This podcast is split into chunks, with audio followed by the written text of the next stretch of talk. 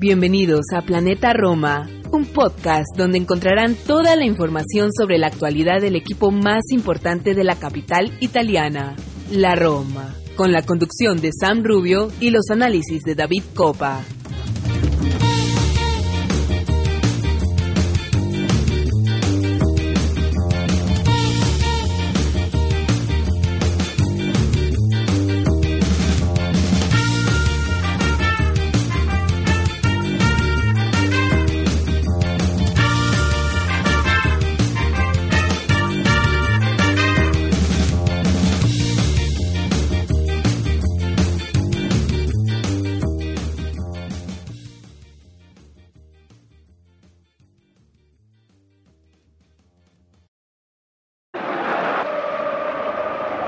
Sale il pressing dell'Atalanta, Roma prova a verticalizzare, Abram, Zagnolo dentro verso Tammy, Abram che punta all'area avversaria, c'è anche Vigna, Abram entra in area, ancora! Tammy!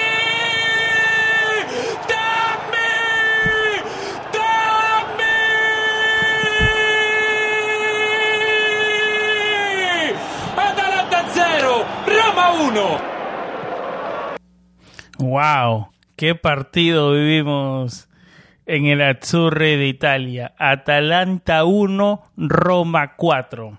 Yo creo que ni el más optimista de los romanistas se imaginaban un triunfo tan contundente como el que alcanzó el equipo de Mourinho esta mañana tarde en Bérgamo. Eh, como siempre, Sam Rubio les da la bienvenida al episodio número 127 a ver, comenzamos el programa de la mejor manera, con las vibras para arriba, las vibras positivas, eh, un programa lleno de información. Estamos como siempre con mi compañero de tantas batallas, David Copa, editor de planetaroma.net. Vamos a sumergirnos en el Atalanta 1 Roma 4, pero antes de eso también vamos a hablar un poco del equipo de mujeres que viene muy bien, viene marchando muy bien esta temporada, hay que hablar de ellas, hay que darles un poco de cariño también a ellas. Viene el equipo Primavera que viene jugando eh, vamos a hablar de un par de nombres que viene manejando eh, Alberto de Rossi, que podrían ser yendo perspectivas que Mourinho puede usar a futuro en el primer equipo. Vamos a meternos más que todo, obviamente, en el Roma 1, en el Atalanta 1, Roma 4 pero también hubieron palabras de Daniele De Rossi, volvió a hablar Gianluca Petracchi. vamos a tener un programa lleno de información y vamos a terminar un, poco, como siempre, haciendo una pequeña previa del, del Roma Sandoria, porque ese es un partido importantísimo que la Roma tiene que ganar para confirmar los tres puntos eh, que sacamos frente al Atalanta, un equipo, en, un, en un partido donde el equipo enseñó muchísimo carácter, muchísima personalidad y pudimos sacar un, resultado importantísimo en Bergamo. Nada, eh, sin más introducción, vamos a una pausa y regresamos con David Copa para sumergirnos en este, en este programa llenísimo de información. Ruba Diricic, Mkhitaryan, verticale su Zagnoli, il tacco splendido Italia! per Jordan che avanza fino al limite dentro per Zagnoli in area di rigore, poi Nico, Nico, Nico, Nico, Nico, Nico, Nico, Nico,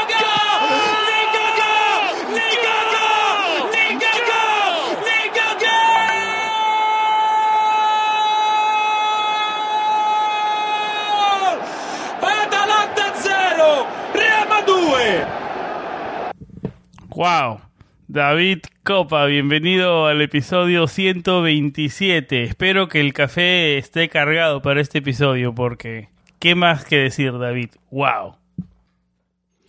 Hola Sam, un saludo para ti, para toda nuestra audiencia que está escuchando un podcast más de Planeta Roma y eh, café cargadísimo y nosotros con el ánimo por las nubes y, y más comenzando con estas narraciones de Alessandro Spartá y Alessio Scarchili que son los los comentadores, los relatores de, Roma TV Blues, que son los que le ponen voz a la acción de las jugadas de la Roma, que le ponen muchísima pasión, eh, sobre todo Alessio Scarchili, que, que es, fue un exjugador, pasó por la Roma y es romanista. Eh, cuando tú eres romanista y tienes la posibilidad también de narrar al equipo de tus amores, salen estas buenas narraciones. Eh, como pasaba en, en, su momento con, con el gran eh, Carlos Zampa.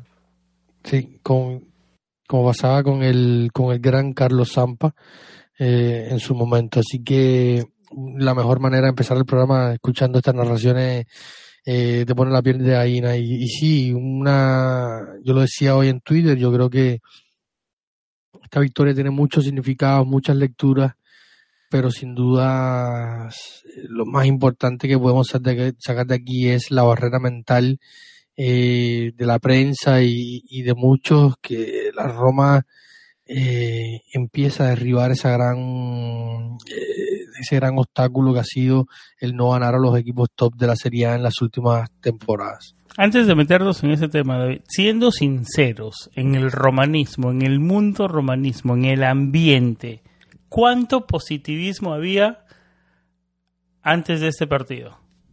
0,5% probablemente. Así de contundente. O, sea, na, o sea y, y, que la Roma haya salido con este resultado, la verdad, la verdad que es sorprendente, ¿no? Eh, lo, habíamos comenzado el sábado de buena forma, porque, y también quiero hablar de ese tema rápidamente, el equipo de mujeres ganó 3 a 1 al Pomigliano en un, en un partido complicado y encontró un sello, hizo, su, hizo su, tiene una presencia, tenemos presencia en las semifinales de la de la Italian Women's Super Cup. Gran temporada el equipo de Spugna. Eh, vamos a estar hablando de eso. Está, estamos programando, es un programa de esos con Alex Murillas, que es nuestro experto del equipo de mujeres, David. Sí, va a estar por acá Alex hablando un poco de, del equipo de, la, de, Alessandro Spugna, que está haciendo una gran temporada y eh, avanzan en la Copa, un torneo que la temporada pasada pudimos ganar, el primero de la historia de las Roma femeniles y también romper una hegemonía de los últimos años de, los equipos que venían ganando eh, a nivel local en Italia, que son Roma y, eh, perdón, Juventus y Milan. Y la Roma se pudo alzar con, con el título en el último año de, Betty Bagnoli, que es la que fue la entrenadora desde la fundación del equipo de la Roma femenil. Hoy eh, trabajando como gestora y, y, la parte técnica del club, un equipo que... Es la Tiago Pinto del, del, del, sector femenino. Algo así, algo así. Y también hay que decir que mañana, eh, o sea, este domingo, cuando ya estén escuchando el podcast, porque nosotros estamos grabando en la, en la madrugada de, de sábado hacia domingo, cuando escuchen el programa va a estar el partido de, de la Roma Primavera, el equipo de, de Alberto De Rossi viajó a Nápoles para enfrentar a, al, al Napoli, que segundo en la clasificación, eh, y si la Roma logra sacar tres puntos de este partido visitante o al menos un empate, eh, va a poner aún más tierra por medio con el segundo clasificado que es propiamente el Napoli y va a terminar una primera parte del campeonato impecable para el equipo de Alberto De Rossi que eh, ha perdido figuras constantemente eh, durante la temporada, primero Félix, eh, los Aleski, los Bobe, eh, son jugadores que están en el primer equipo, el, propio defensor central eh, Masen Diaye que, que ha estado entrenando con el primer equipo en los últimos 15, 20 días, eh, eh, Trippi, Moricelli, eh, han estado todos Cristian Volpato, son jugadores que han estado Volker Pinsen, que, que el sueco que está siendo uno de los goleadores del torneo, también ha estado con, con el primer equipo y, se ha perdido partidos importantes, incluso Alberto de Rossi ha tenido que hacer algunas llamadas a, a los jugadores de los equipos sub-18, eh, los mayores del equipo sub-18 que ya tienen 17, 18 años, para que estén en el primer equipo, o incluso un viejo conocido como eh, el pelado Ricciardi, que lucha por lucha para volver al fútbol mientras también lucha contra la calvicie y entonces también ha reinado. ¿Cuál de los dos está más difícil, David? Yo creo que por los no dos sé. no le va bien. No, no, yo creo que va a ser más fácil que vuelva al fútbol que, la, que la calvicie, pero bueno. Aunque bueno, con estos métodos de implantación de pelos y todo, eh, eh, no sé, eh, solo basta ver a, a Maicon o Rooney o el propio Antonio Conte que han hecho grandes remontadas en este aspecto pero lo cierto es que el equipo de Alberto De Rossi, a pesar de que ha tenido bajas importantes durante la temporada del, torneo Primavera 1, eh, sigue líder y, y podría, pudiera la temporada que viene eh, estar en Champions si logra terminar a la postre en el primer lugar. Eh, el equipo, regresando al equipo de mujeres, David, gran análisis del equipo Primavera. Eh, que no de, definitivamente no estaba planeado comenzar con el equipo primavera ni el equipo de mujeres, pero había que tocarlos en algún momento y, como lo decíamos hace, hace un rato, eh, nos vamos a profundizar en ese tema con Alex eh, vamos a tratar de hacerlo en este, en este break, ¿no? De, de par de semanas que hay.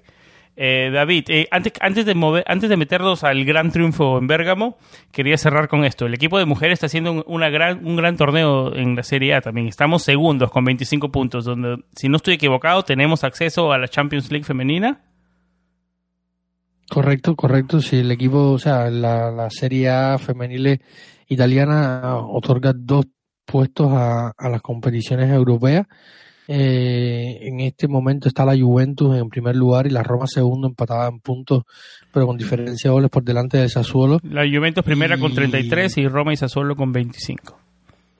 Exactamente, así que va a ser muy importante continuar con esta racha positiva eh, para sacar todos los puntos que se pueden mantener ese segundo puesto a toda costa para, para poder acceder a Champions la próxima temporada. Se ha hecho un trabajo importante en cuanto a reforzar eh, el equipo en todas las líneas.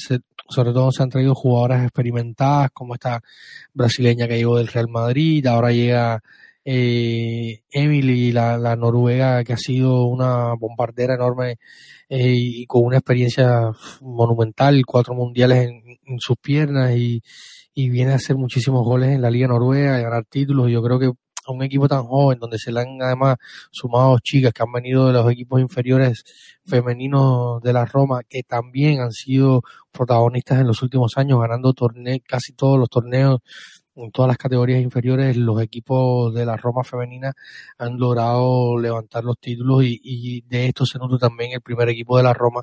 Eh, siempre le viene bien una pequeña experiencia internacional, también pensando un poco en poder lograr ese puesto europeo de cara a, próxima, a la próxima campaña. Sería el salto de calidad que veníamos esperando y que esperábamos la temporada anterior, digamos, ¿no? Eh, y que se está dando, se está haciendo realidad y se está viendo el proyecto, ¿no? El proyecto especialmente dando frutos, digamos. Esperemos que sigan ese camino, ¿no? Sí, yo creo que, al final el título de la pasada temporada, una temporada complicada, recordemos que, el COVID eh, pasó mucha factura a, la serie femenina y, también al primavera, porque como no eran, no eran torneos de primera importancia en el calcio, eh, se aplazaron, no se encontraron las fechas, no se podía jugar, no y hubo mucho tema con todas estas políticas de la COVID, de cómo reiniciar los torneos y, toda la infraestructura que rodea al, fútbol, eh, aplicarla a la nueva normalidad que vivimos con el COVID eh, fue bastante complicado, pasó con el equipo primavera, pasó con las categorías inferiores, con casi todas las juveniles, eh, y esto también yo creo que pasó factura al final al equipo de, de Babañoli en aquel momento para lograr aspirar seriamente a, a jugar eh, en Europa, pero al final lograron, perdón, lograron eh, alzar ese título, ese primer histórico título de la Roma femenina. Ahora sí, nos vamos a una pausa y regresamos a meternos de lleno, David, al Atalanta 1, Roma 4. Ecco il cross tagliato dentro Roma 3.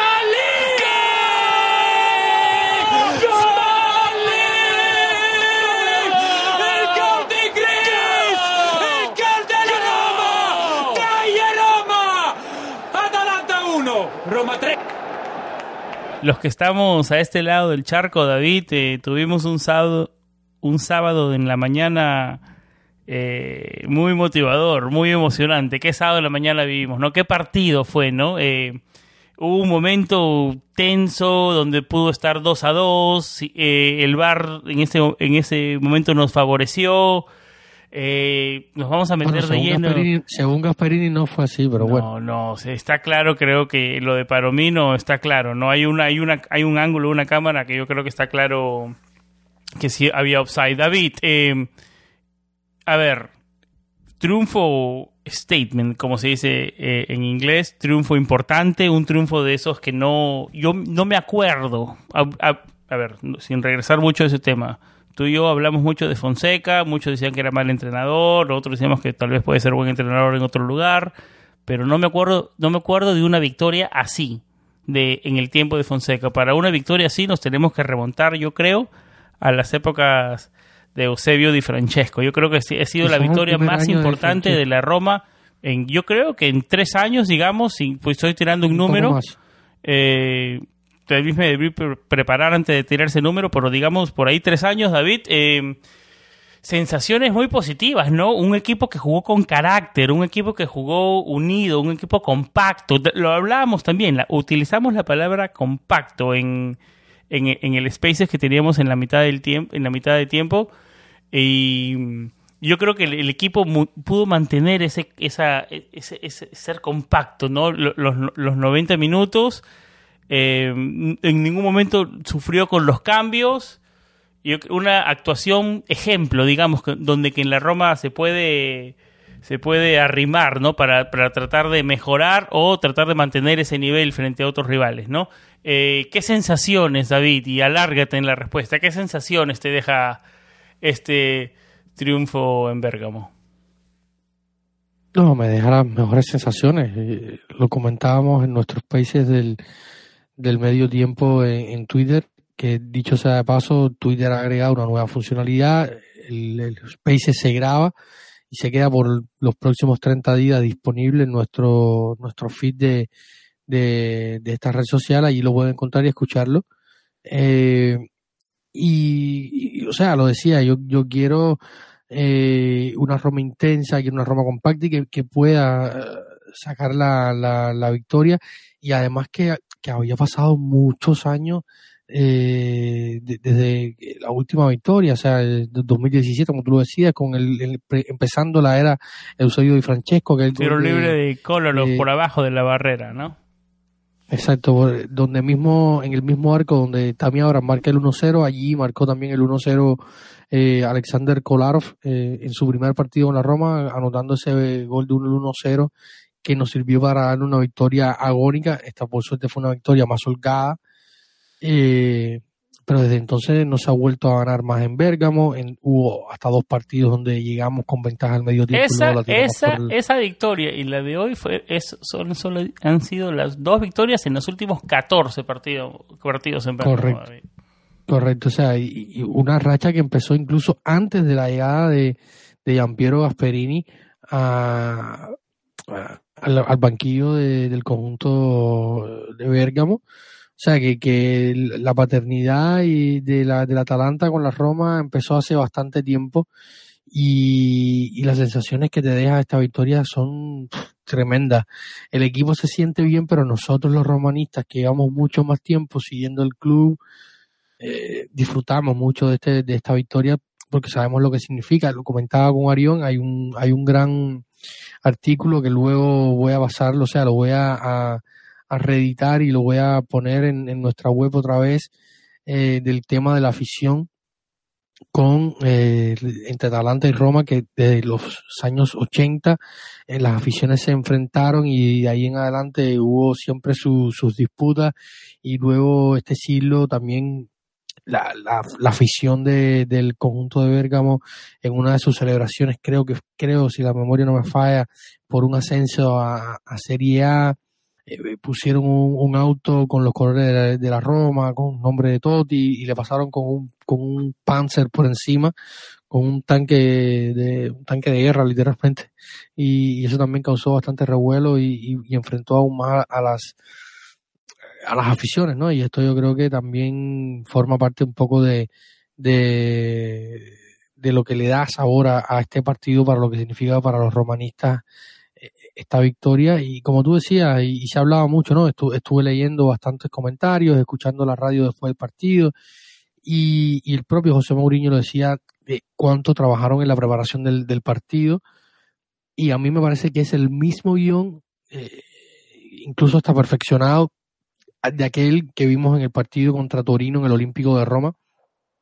Sabemos que Yuri se ha inspirado mucho en lo que hace Gasperini, que es su, su luz, su, su, su paradigma y, que le ha funcionado bastante bien, dicho sea de paso, tanto en Atalanta como en el Torino, a pesar de que no tiene los puntos necesarios. También en el Toro, eh, Juric ha tenido bastantes bajas y, lesiones, pero eh, eh, la idea y el sistema es bastante similar los que proponen tanto el italiano como el croata y, y la misma fórmula que le aplicó a al, al Torino en el Olímpico se le aplicó este sábado Mourinho a Gasperini en el, en el eh, Guis Stadium, que ahora sí sea, era el, viejo Atleti Azzurri de Italia, ahora como es tienen eh, ya su estadio, es, es, propiedad del, conjunto Nero Azzurri, eh, tiene el nombre del patrocinador que dicho sea paso es Guis Stadium.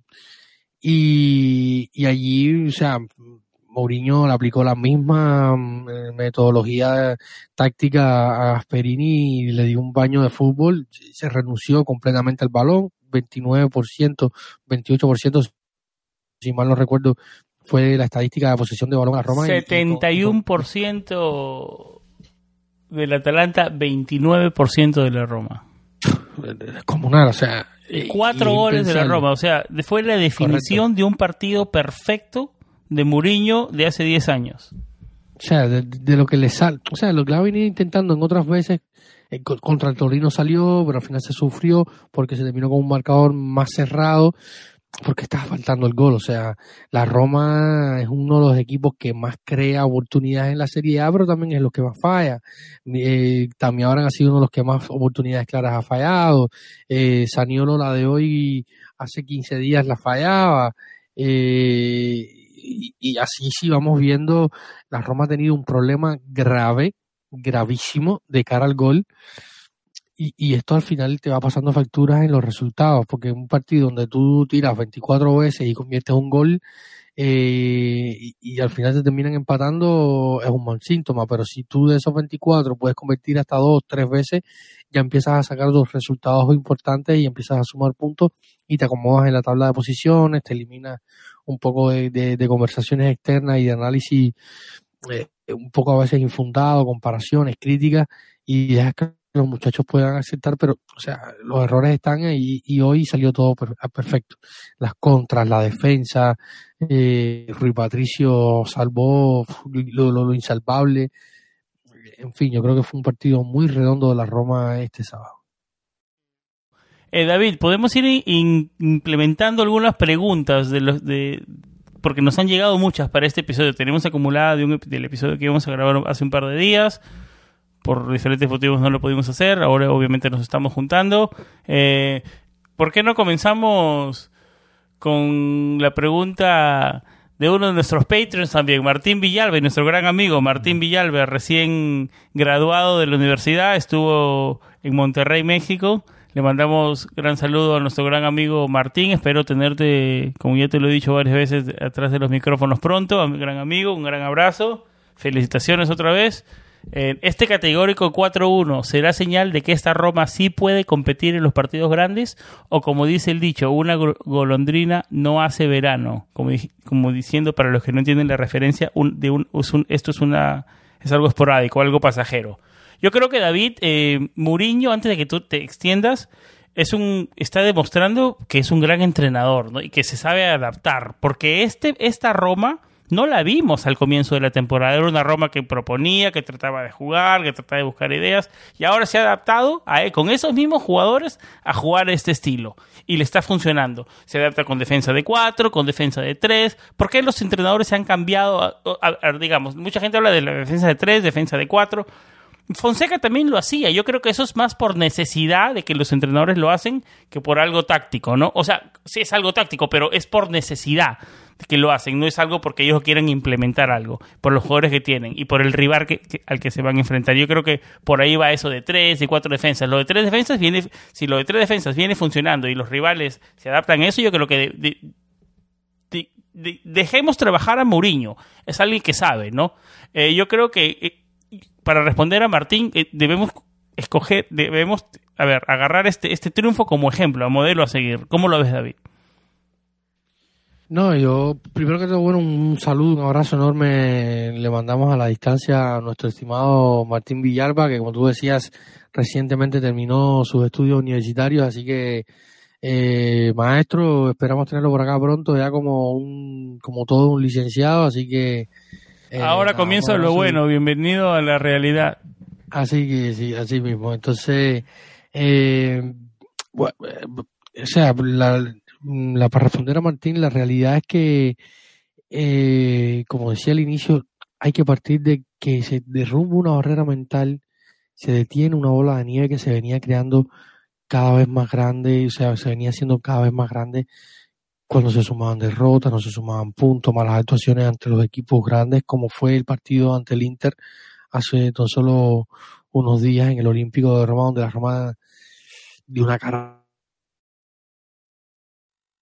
Quiero pensar, yo quiero pensar que no va a ser una cosa de un día, que va a ser que esta derrota, yo creo que puede ser la, clásica, o sea, perdón, esta victoria, yo creo que puede ser la, la clásica victoria que te puede dar el impulso necesario para terminar lo que falta de esta primera vuelta, o sea, el partido contra la Sampdoria de la próxima semana, y encarar la segunda parte de la temporada con un ánimo importante y, poder soñar sobre todo con ese con ese puesto a, la Champions League. O sea es muy difícil saber si, si será cosa de un día o no esta victoria porque como sabemos siempre la Roma a veces las cosas difíciles las, suele pasar y después las más fáciles se tropieza pero bueno la, Roma en los últimos tres años se, tropezaba con lo difícil con lo fácil esta es una Roma que, que hay que, que se está descubriendo, como tú lo decías, eh, a nivel táctico, Mourinho ha tratado de, de, adaptarse a lo que tiene y sacando lo mejor de los jugadores que tiene disponibles.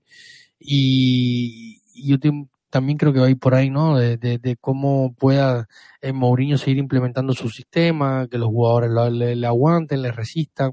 Él lo decía al final de, del partido, de, remarcando sobre todo. Con carácter y comprometidos hasta ahora completamente. De eso, de eso hasta ahora 10 puntos. Sí, claro, pero, y, pero decía que eh, eh, sobre solayando el, el nivel de algunos jugadores que están haciendo un esfuerzo importante para estar en el campo, como Ibáñez, como Ricardo, eh, propio Matías Viña, Saniolo, que son jugadores que venían poco tocados, pero apretaron los dientes y, y estuvieron el partido, aguantaron los 90 minutos y, nada, yo creo que, que, también parte de ahí hay, hay, hay ciertos eh, elementos a tener en cuenta sin duda.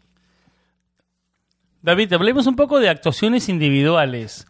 ¿Qué te pareció el partido de Nicolo Saniolo? Yo me imagino que, a ver, tenemos candidatos para el hombre del partido, ¿no? Nicolo Saniolo, Tammy Abraham, el mismo eh, Jordan Beretut, eh, Rui Patricio tuvo un partido importante. Chris Smalling para mí tuvo... A ver, y vamos a hablar de él también, te quiero preguntar. Para mí el partido de Chris Smalling fue el mejor que ha tenido en Roma o, en todo caso lo más cercano a la primera temporada de Smalling que hemos visto en mucho tiempo. Eh, pero comenzamos con Nicolás Aniolo, porque lo hablamos tú y yo en interna después de la primera amarilla tan temprano y con ese ímpetu, que él muestra al jugar y que mostraba el equipo completo. Eh, se veía cercana esa segunda amarilla, había que tenerlo, respondió, fue un, fue un jugador que estuvo con cordura, con composure, como se dice en inglés, todo el partido. Em, eh, una, eh, el segundo gol fue un verdadero golazo con una jugada de tacos, se la devolvieron, hay que controlarla, la mantuvo alejada del defensor, la definió muy bien a, a un lado donde, donde el arquero no pudo llegar con la, con con la zurda. Eh, un tremendo un tremendo golazo, hay que decirlo, y una actuación eh, muy buena de Saniolo. Eh, lo, lo, decía Muriño, no, no venía teniendo los números, pero sí venía teniendo mejores actuaciones. Y yo creo que tiene, tiene razón Muriño, y, lo hablamos en, en, este podcast, ¿no? Al, cansancio, David. Lo que necesitaba Nicolo era, eran minutos, que a los minutos se le empiezan a asumir goles que se le empiecen a sumar goles, digo, eh, a, partir de ahora está excelente, ¿no? Hace más de 500 eh, días que no ha anotado, así que se saque esa ese peso encima, esa mochila encima, está muy, muy bien lo de Nicolás. Eh, esperemos que se le empiece a abrir el arco. Sí, correcto. Yo creo que, el partido de Nicolás es brillante. es un jugador determinante en ataque, sobre todo eh, con esos lujos que se puede permitir tocando, picando. Eh, cuando tiene el balón en los pies, sin duda es una delicia ver a, a Nicolo Saniolo eh, jugar. Luego está el tema de, la, de, la, de, la, de su temperamento. Yo creo que a mí me gustan este tipo de jugadores. Lo que la Serie no es el lugar adecuado para jugar a, este nivel de, de presión, de exigencia que, que, que, pone el, eh, Nicolo Saniolo. Pero físicamente cada vez se le ve que está más recuperando esa explosión, La explosión de que tanto hablábamos. Sí, salvo problemas musculares puntuales, yo creo que, que Nicolás Sanero mejoraba mucho desde el aspecto físico, ganando una gran envergadura física. Eh, lo remarcó alguna vez, hizo mucho trabajo de gimnasio, de pesa, y, se le nota que tiene un físico hoy muy bueno. Eh, y que es normal luego de estar, de, estar dos años sin jugar prácticamente al fútbol, hay elementos, o sea, esto hay que siempre tenerlo en cuenta, porque es un muchacho, eh, Nicolás Aniolo, y además tuvo dos años eh, regalados en los que no pudo salir al campo, eh, y esto te, te, te evita eh, ganar en experiencia, mejorar tu camino de crecimiento y limar ciertos detalles y aspectos eh, técnico-tácticos que te den para rendir más. Y yo creo que, al final, como tú decías, eh, Mourinho lo dice, yo creo que, que Saniolo no ha tenido la suficiente recompensa desde los números, por la pero sí por las actuaciones a nivel individual y lo que aporta al equipo ha, sido importante. Es cierto que algunos, algunos partidos eh, se encapricha un poco, quiere basarla a él, pero bueno, venía con la presión de hablar, de, anotar, de que tiene que pedirle que la anote y, tanto. Yo creo que esto poco a poco fue pasando factura al joven Nicolo que, que cerró un partido importante. David, en nuestra votación habitual después de cada partido, eh, nuestra votación está abierta por 24 horas. Eh, hasta ahora, el ganador del nombre del partido por un, con un contundente 59.3%, con hasta ahora 113 votos, es Tammy Abraham. Dos goles, se le empieza a abrir el arco al inglés.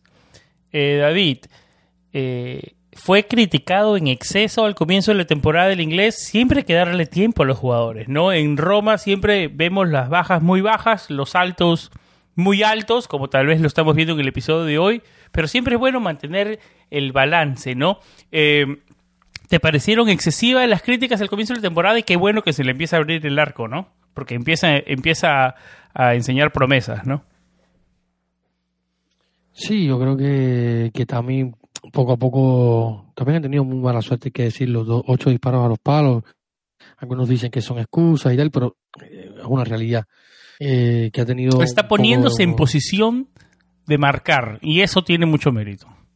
Eso tiene muchísimo mérito. Claro, ya, ya estar ahí y, hacer gol es importante. Y lo decía eh, José Mourinho hoy también tras el partido, que para un jugador como Dami Amar y ser delantero de la Roma no es fácil. Es un equipo que, que primero que todo está aprendiendo a funcionar y segundo necesita eh, un delantero en la Roma tiene que hacer muchas cosas. él, decía que no está acostumbrado a eso, que en el Chelsea, el Chelsea es un equipo muy diferente, que tiene la posesión, que siempre es un equipo muy diferente en la Roma, donde, tiene que trabajar de más, digamos, en Roma, ¿no? Exactamente. cosas que no tenía que hacer en, el Chelsea. Exactamente, no, y también la calidad de los jugadores que tiene el Chelsea que te facilitan, le facilitan mucho más la vida un delantero sirviendo pases de calidad, el, ritmo, el juego y, tal. Claro, las plantillas. Eh, es completamente diferente y como él lo decía, como decía Mourinho en Roma, un delantero tiene que hacer muchas cosas y, lo vivimos con Edin Checo. O sea, Edin Checo era un hombre, se habló de, de Checo dependencia en algún momento incluso, de que si no estaba Edin no se podía jugar bien y era que Edin hacía tantas cosas más allá de los goles en la en la Roma que cuando él faltaba, faltaba una gran parte o una parte importante de, de, lo que es el juego de la Roma, o lo que era el juego de la Roma eh, en, en, ese momento. Y yo creo que también al final un jugador, por ejemplo, si, si ponemos, o sea, a mí no me gusta la comparación, vamos a poner el ejemplo, simplemente no hacer una comparación, sino tomar como ejemplo de Dincheco, que en su primer año y en 40 partidos hizo 10 goles. Tami tiene 12 hoy con 22 partidos jugados y le queda bastante por delante la temporada. Yo creo que al final pueda seguir anotando. Tiene mucho margen de mejora, ¿no? Y eso es lo que queremos. Es un chico joven. Es un chico joven, con talento, está viviendo su primera temporada en Italia, la lengua, o sea, el idioma.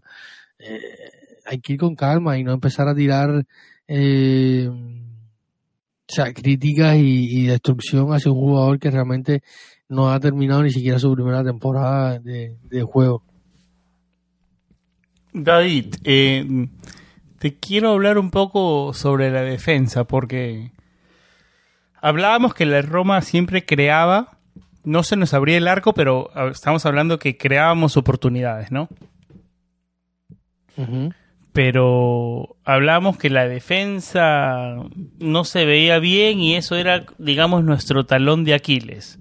Eh, en el partido ahora frente al Atalanta la defensa se vio fenomenal y déjame, aquí voy a, a la pregunta. El partido de Smalling para mí, como lo decía en la introducción, fue descomunal. El mejor o uno de los mejores que ha tenido en la Roma. Definitivamente el mejor, aparte de la primera temporada, el mejor.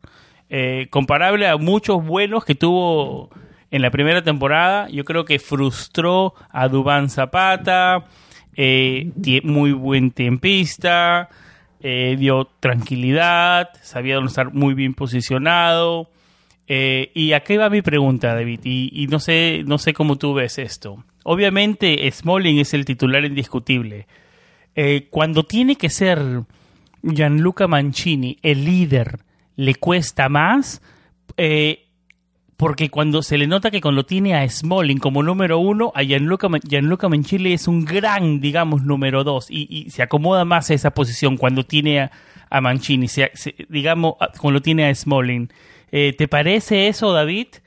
Eh, ¿Te parece Sí, que sí. Mancini es muchísimo mejor con Smalling alrededor?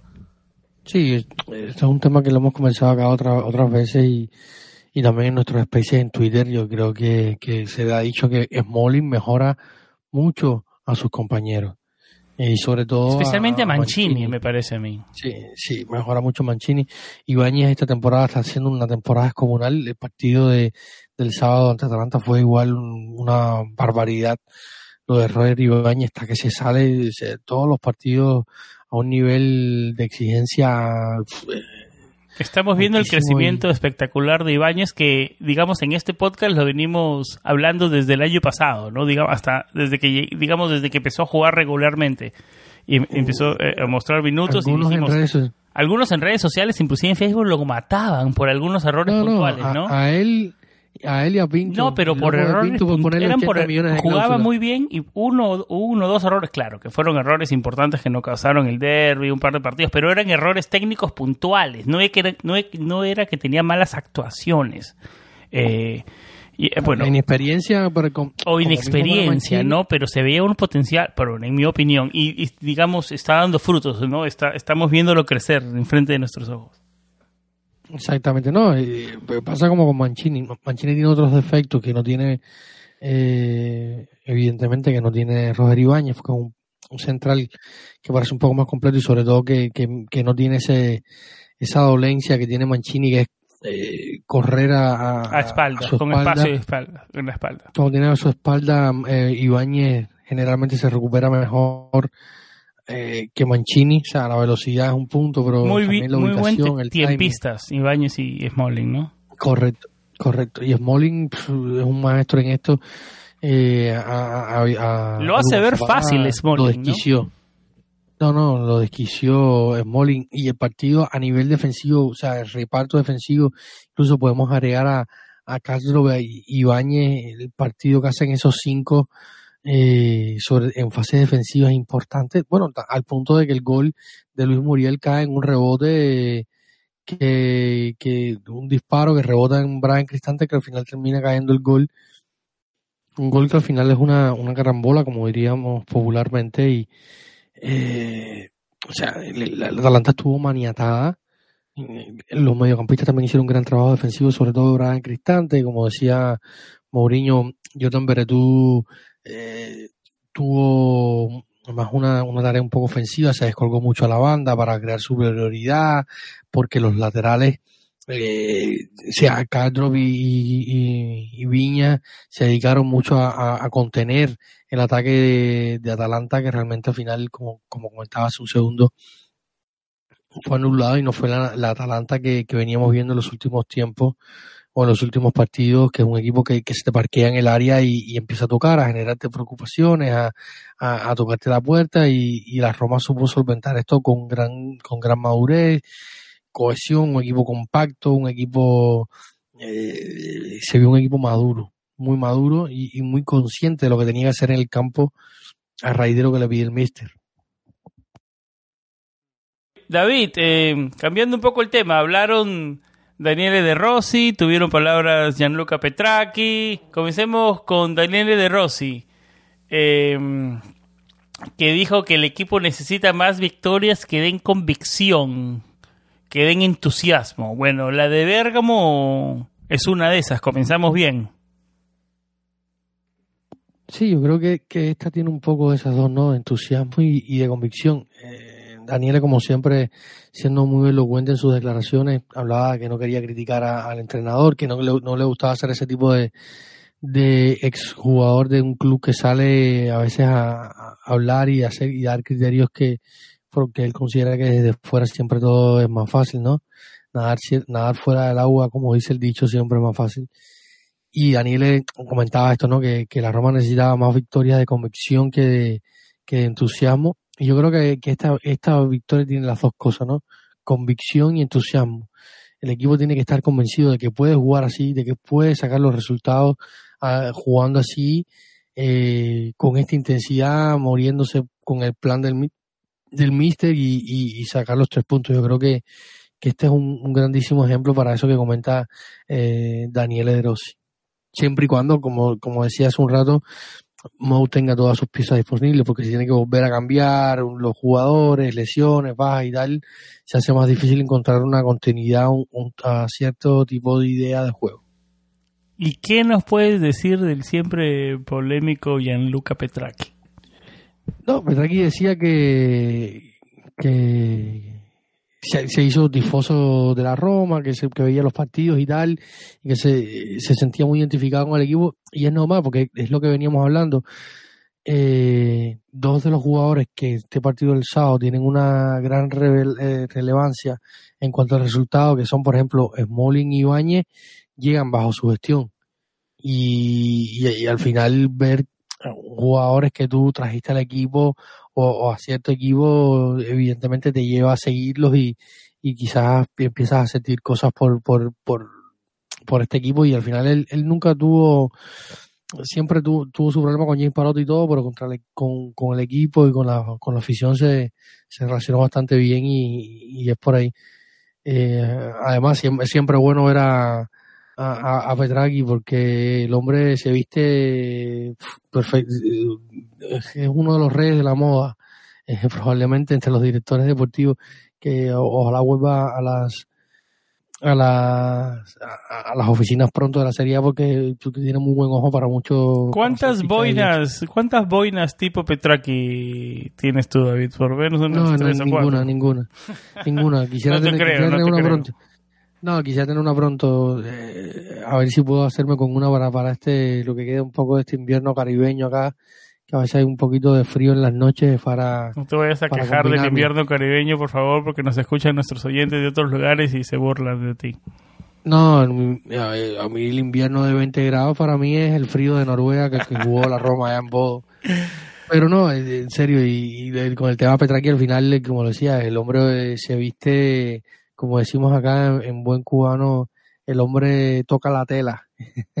Pues, no, no sé cómo no estuvo en esta película nueva que también tiene un poco de romanismo por ahí. House of Gucci. insertado House of Gucci, sí, tú sabes que hace, hace algún tiempo se hizo viral en las redes que eh, en una de las escenas de, de Lady Gaga, que por cierto a mí me encanta Lady Gaga, eh, salía en una de las escenas un, un, un abrigo con el rótulo de la Roma y tal.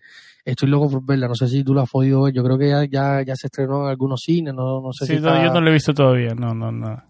Vamos a, una vez que la veamos, vamos a, vamos a repasar, hacer un segmento y vamos a hablar de, de House of Sí, vamos a hablar de ella porque sobre todo quedó mucha duda, se hizo varias especulaciones porque al final el productor eh, es amigo de, de Dan Friedkin, eh, que fue el mismo que, que produjo eh, esta película que al final le termina llevando a Roma eh, a Dan Friedkin es la que se comentó que le respetó este amor por Roma a Dan Friedkin de esta película que, que a mí me gustó muchísimo, que tiene que ver con la mafia, la camorra y todo, All the Money in the World, al que no la, no la ha podido ver, yo yo creo que casi todo el mundo ha visto esa película, pues tuvo nominaciones a los Oscars y todo, Dan Friedkin fue uno de los productores de esta película. Y también uno de los productores, eh, uno de los productores ejecutivos fue Friedkin, pero uno de los productores ya de- del, del material filmográfico en sí, eh, es amigo de él y también, o sea, con, con respecto a, House of Gucci y que apareciera una remera de la Roma en la película se hizo especulaciones que podría ser un poco de marketing, vender la marca Roma, eh, al final es una película que va a ser un, o sea, uno de los, de pesos pesados del año eh, de, Hollywood que salga a la Roma, yo creo que, es una atención importante, así que cuando la veamos, espero verla pronto, estaremos comentando un poco para acá sobre el tema. Hablando, mencionabas que Gianluca Petracchi se hizo eh, tifosi de la Roma. Un exjugador estuvo en el estadio en Bergamo viendo a la Roma, Erin Checo, nada más y nada menos que ah, Erin Checo. Yo pensé que era Juan Jesús con Florencio. a raíz de la salida del bosnio se cuestionó muchísimo su romanismo. ¿Esta es una prueba de que quiere seguir a sus compañeros y que le interesa la Roma? Evidentemente, algún interés hay. O sea, Bergamo está muy cerca de Milano. O sea, él jugó este fin de semana, el viernes, abrió el partido del, Inter que está líder y que sin duda esta victoria de la Roma al Inter le viene como anillo al dedo porque uno de los rivales que, más cerca estaba eh, también de la punta es el, el, el Atalanta. Este último mes se le ha acomodado todo el Inter, ¿no? Sí, han venido sacando tres puntos a tres puntos cada jornada y, se han solidificado en la punta. Incluso la próxima, el próximo, este también, este fin de semana, el domingo, se estarán enfrentando eh, el Milan y el Napoli en, San Siro.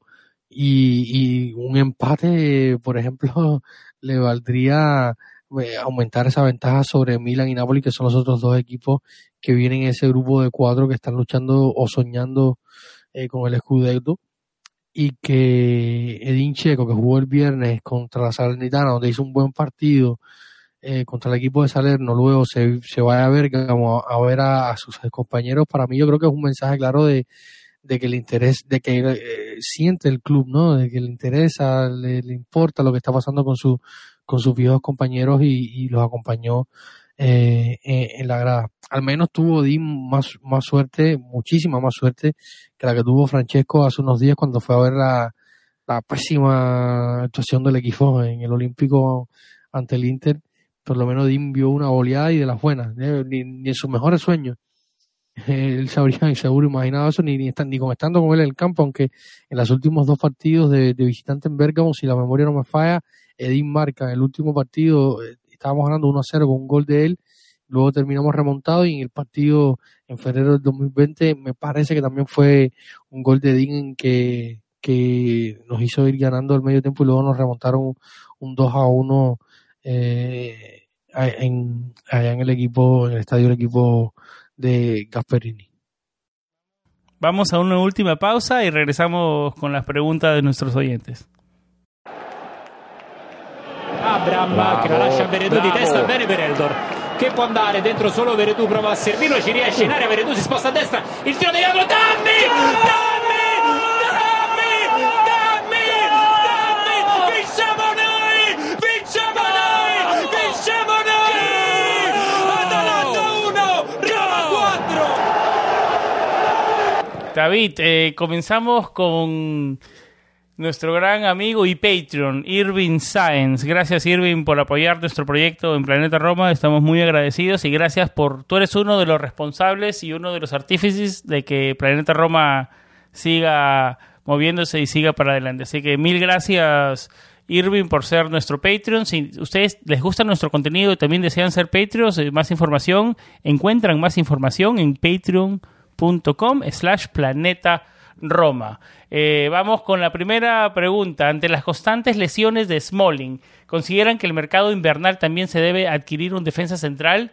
¿Alguien a préstamo o de bajo costo? ¿O confiar en la cantera? Nos escribía eh, Irving hace unos días. Esa pregunta de Irving fue de hace unos días. Eh, vamos a leer la siguiente pregunta de Irving, a ver si las podemos juntar y tratar de responder las dos, David. Con la supuesta llegada de refuerzos y la recuperación de Espinazola, ¿Mantendrían la línea de tres con dos carrileros como el esquema principal o regresarían a la línea de cuatro? A mi parecer, tanto como tanto Rick como Espinazola brillan más siendo carrileros y la defensa parece más sólida. Yo creo que depende del rival, depende de, del ajuste de Mourinho en el momento, pero sí, no yo creo que ahora los, mejor, los mejores partidos vienen siendo con, con línea de tres. Eh, ¿Cómo ves eh, la pregunta de, de, Irving, eh, David? Primero que todo, un, abrazo fuertísimo hasta, hasta México. Le mandamos a Irving nuestro, nuestro Patreon, que siempre estamos hablando ahí, bromeando en nuestro grupo de WhatsApp de Patreon y siempre es un placer compartir con, un tipo tan agradable como, como él. Y la primera pregunta, lo que espero, Irving, es que no tengamos que poner más la, en una misma oración la palabra Smalling y lesionado. Espero que eso haya sido parte del pasado. Pero evidentemente, en algún momento, en algún momento se comentó de que si Smalling sigue teniendo problemas físicos, eh, se iba a ir a por un central. Pero visto lo visto y lo que dijo, por ejemplo, Pinto, lo que dice Pinto habitualmente antes de los partidos es que no va a haber revolución en ataque y que dependerá también un poco de lo, que pueda él eh, como director general sacar para crear más espacio, más capacidad en nómina, ganar algún dinero para luego fichar. Eh, yo creo que, hay dos objetivos que son muy claros en el mercado. Uno, el lateral derecho y el otro, el mediocampista. Lo demás eh, va a depender de otras cosas y de las salidas y las entradas y esto mismo en caso físico. Y con el tema de Spinazzola y Ricardo, a mí siempre me da para sí. Yo creo que Castro eh, se puede adaptar más a, eh, porque me parece que es un poquito mejor a nivel defensivo que, que Spinazzola. Eh, o, al menos es más medido a, la hora de los ataques.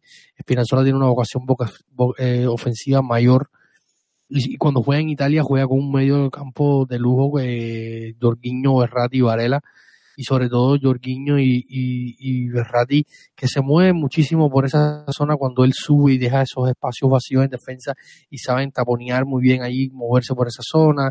Los, los, los, defensores, eh, muchas veces el sistema de Mancini, por ejemplo, que, o sea, llevando esto a colación con que lo último que vimos de, Leonardo Spinazzola fue una selección italiana en la Eurocopa del 2020 que se celebró este año 2021, pero bueno, mantuvo el 2020 esta eh, la formación de, de, Roberto Mancini en algún momento a ubicar al propio eh, Giovanni Lorenzo, lateral derecho del Napoli, ponerlo en una línea de tres con, con Bonucci Chiellini y daba la posibilidad de que Spinazzola fuera más un carrilero pegado por banda a la altura media del campo, bien abierto para subir y encarar y, crear superioridades de la banda y con la en la banda derecha hacía lo mismo con cuando arrancaba Chiesa, que es un jugador que podía también jugar de carrilero y, ese era el esquema que, que le aportaba muchísimo más a a, Spinazzola, pero siempre dependiendo de tener un mediocampo importante y con un 5, un 5 que pueda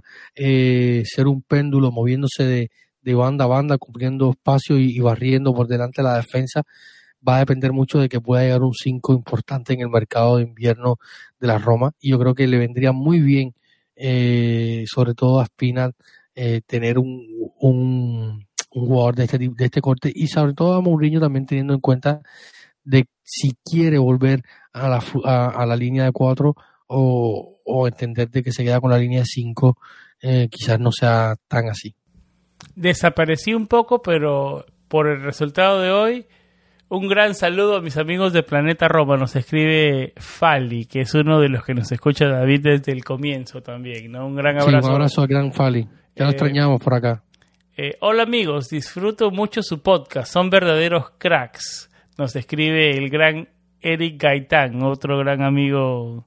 Otro de, los, viejos seguidores. los viejos seguidores. desde Guatemala nos escribe. Ah, y un favor, mándenos un saludo para todos los que estamos formando el Roma Club Guatemala. Un saludo muy especial hasta Guatemala para el Roma Club Guatemala. Me imagino que Eric debe ser eh, el presidente y fundador, ¿no? Eh, Eric, eh, la mejor de la suerte con, con Roma Club Guatemala y, y, qué mejor excusa, juntarse eh, siempre con las medidas, obviamente, pero para disfrutar a, la Roma, ¿no? Saludos para todos los que están formando y todos los que son parte de Roma Club Guatemala. David. Un saludo a Eric y que nos manden el, Roma eh, Club Fan de Guatemala, que nos mande alguna foto y algún video de cómo vivieron este partido, porque tiene que ver si yo estaba acá solo en casa eh, lo grité y lo disfruté muchísimo. Me imagino que, que si, si tuvieran oportunidad de ver este partido juntos, lo hayan gritado muchísimo. A ver si nos mandan uno, algunos videitos o algo para, para compartirlo en nuestras redes sociales y, a lo mejor aparece algún que otro seguidor y se les quiere unir. Así que un saludo hasta allá, hasta, hasta el hermano, hasta allá los hermanos en, en Guatemala. Saludos para Dani Martínez que nos pregunta nos hace preguntas sobre el, sobre el calciomercato del invierno, qué jugadores quiere Mou. Gracias Dani por interactuar con nosotros. Saludos para Jorge Urquidi, que es otro de nuestros grandes amigos que nos escucha desde el comienzo. Buenas noches, hermanos. Saludos como siempre desde Santa Cruz, Bolivia. Eh, tres cosas. Se queda Borja, Calafiore, la Juve, implicaciones sobre las investigaciones financieras en esta posibilidad y comentarios sobre Ndiaye, el joven. Yo creo que eh, vamos, va a haber tiempo de hablar, de hablar sobre esos temas, no nos podemos extender entre esos temas, pero eh, que se queda Borja Mayoral, yo creo que en los últimos días está, está haciéndole bulla a, a, Mourinho y, y podría ser que se puede dar, ¿no? Y que nunca estuvo claro, o sea, es una operación complicada porque es a tres partes, eh, tendría que cerrar el contrato del Madrid con la Roma, él volver a Madrid para luego irse a la Fiore o a, otro eh, club que se vaya. Y Mourinho, a pesar de todo, que eh, nunca le dio todo el protagonismo que, quería, él siempre dijo que contaba con que quería tener tres delanteros hasta el final de la temporada y yo creo que, se iba a respetar su contrato hasta el final de la temporada. nunca a mí me quedó tan claro, más allá de los rumores que leíamos o que leíamos a diario en la prensa, de que se pueda ir así como así tan fácil tan rampante. Y, con el tema en DIAE hay una eh, en nuestra web no lo pueden encontrar el joven chico central de la primavera que es uno de los que ha llamado Mourinho en los últimos días eh, pueden entrar en nuestra web y leer eh, los últimos artículos relacionados con este chico, está su historia, cómo llegó el primer equipo, todo lo que pasó para llegar a Italia y, es muy muy interesante y muy conmovedora eh, la historia de Massa el central de, de 18 años formado en la primavera de Rosa que algunos eh, comparan ya con Kalidou Koulibaly. Saludos para Alan que nos escribe sobre Borja, Mayoral también.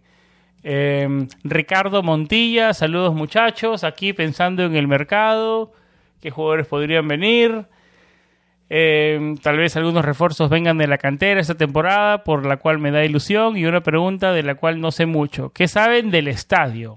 He visto algunas noticias, pero no he investigado en profundidad. ¿Qué nos pueden, qué nos pueden decir, David? Eh, resumen del estatus del estadio en dos minutos, ¿puedes? Es, complicado. Resumen, resumen, resumen. Porque, él, a ver, me imagino que él debe saber que, lo, que, Palota, Palota, dijo que no a Tor de Vale y en qué, está, en qué están los freaking ahora. Tampoco nos vas a dar el resumen de 10 años. La actualidad de los últimos 6 no, No, no, no. Como todos sabemos, el, el proyecto de Tordivale, los freaking lo cerraron. Eh, a partir de ahí asignaron la, la, el dossier del estadio a otros trabajadores como Escalera, que ya salió del club. Ahora se le va a entregar ese dossier, lo está llevando Berardi, el nuevo CEO eh, el, nuevo eh, abogado, o sea, abogado no, el nuevo eh, alcalde de Roma, que dicho sea de paso, y por suerte para nosotros es fanático de la Roma, estuvo en el Olímpico, surfer de Virginia, eh, estuvo en el, Olímpico para ver el, por desgracia, el, el Roma 0 Inter 3, que si depende de eso no vamos a tener estadio más nunca, pero bueno, esperemos que sea esto no tiene nada que ver. Estuvo, estuvo allí, se encontró con Frekin, se encontró con Totti, estuvo con, con los, eh, los, patrocinadores de la Roma. Otro tema importante, la relación Totti-Fredkin, que podemos hablar, o podemos dejar ese tema, David, para material Patreon para el también, próximo programa. También, oh, sí, sí. Eh, y luego, eh, o sea, con Gautieri se reunió los Freaking, se habla de que va a haber una reunión ahora a principios de enero, se habla de que, o sea, los Freaking no han abandonado la idea de, del estadio, están buscando la zona, están hablando, están negociando, eh, se, se, habla de, de, de los antiguos mercados eh, generales, que es la zona, una de las zonas que parece que podría tener más las condiciones para construir y, y por ahí va, o sea, va evolucionando poco a poco. Eh, ahora van a entrar nuevos directivos a partir de enero de 2022.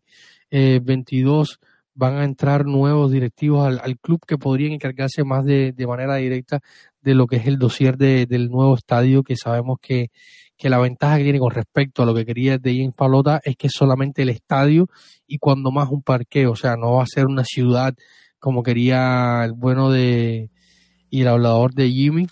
Eh, así que, que yo creo que esto es una O ventaja. sea, tus cenizas no van, a, no van a ser esparcidas por el Estadio del Olímpico, el nuevo Estadio del No, Olímpico. no, no.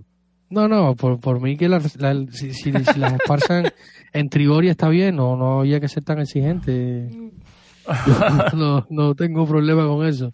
Antes de irnos, David, eh, para responderle a Jorge, Calafiore de la Juve, ¿cuánta verdad hay ahí? Tan temprano en el mercado, obviamente, de invierno. No, el problema todo está con el con el bueno y el agradable de- del pisero Mino Rayola, que él siempre se encarga de, ¿sabes? Se encarga de, de la de gestionar la carrera del chico, que dicho sea de paso, hace unos días se, se hizo su primer tatuaje y fue el coliseo en uno de sus antebrazos. Así que yo creo que no hay mucho que decir. Eh, y tampoco es un rumor que sea la primera vez. Cuando él estaba rompiéndola en la primavera, con 17 años, habló de PSG, Juventus y Liverpool. Luego se lesionó los ligamentos y ahí está. Eh, si se va, habría que ver. Lo que sí tendrá que salir a buscar experiencia, porque cuando vuelve Spinazzola y con el Viña que estamos viendo que está creciendo, la va a tener bastante complicado Richie Calafiori para hacerse con minutos en, en el esquema de, de José Mourinho. Y se está yendo un equipo importante, la Juventus, ¿no? Pero bueno, Sí, bueno, pero la, la, la Juventus de estos tiempos no sé qué tan, tan importante puede hacer. claro, también, factor importante. Eso es un Eh, debate que podemos dar para más adelante.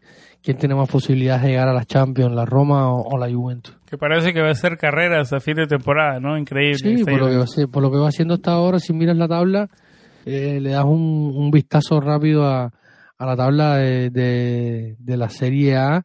Eh, Juventus 31 puntos, Roma 31 puntos, Fiorentina 30 puntos, Lazio que ganó 28 puntos, Fiorentina con un partido menos.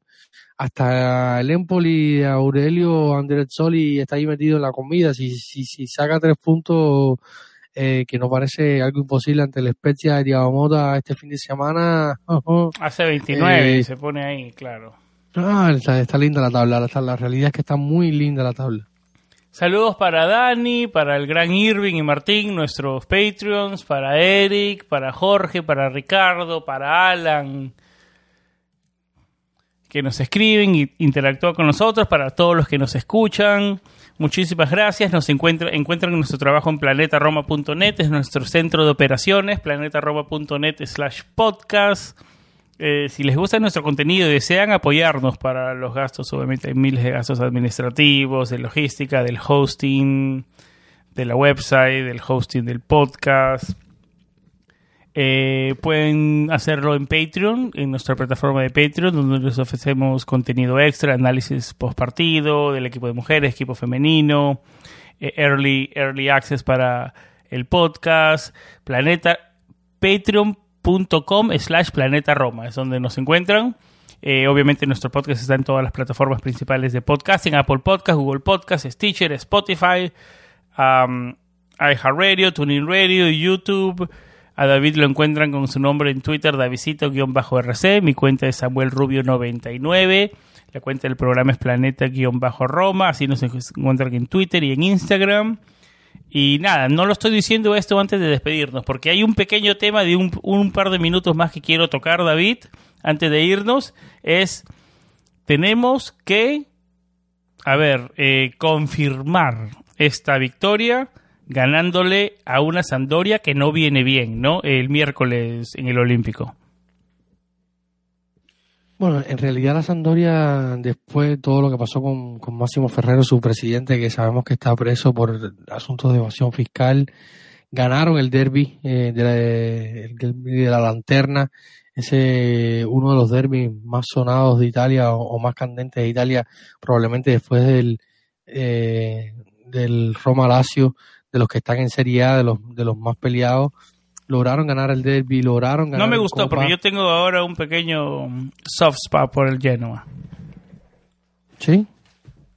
Sí, ¿Estás, tengo... tra- estás trabajando allí con el... No, no, pero tengo gente ahí, bueno, que trabaja en Genoa, digamos que conozco. No, a mí me gusta mucho la Sampdoria, que te voy a decir. Pero De los nuevos, de las nuevas personas que han entrado al Genoa, ¿no? Ha habido un nuevo cambio de, de dueños y eso, ¿no? Y hay algunas personas del personal ahí que conozco hace mucho tiempo y espero que les vaya bien, más que todo, ¿no? Más que todo porque yo querer el Genoa, por, por querer que a ellos les vaya bien. Eh, entonces vienen de dos victorias, una en, el derby, otra entre Torino en, en, Copa para avanzar. Y yo creo que, que, la situación ha mejorado un tilín con respecto a hace unos 15 días, cuando empezaba el mes que caían ante Lazio y caían ante Fiorentina eh, a finales de noviembre, venían con dos derrotas, seis goles encajados en dos partidos y se han ido reponiendo un poco de esto. Eh, aunque están en puesto, están en puesto 15 con 18 puntos. Están un poquito alejados del puesto del, des, de, del, descenso, pero tienen que estirarlo un poco más para estar libres, ¿no? Correctamente, pero bueno, eh, contra la Roma no esperemos que no sea así.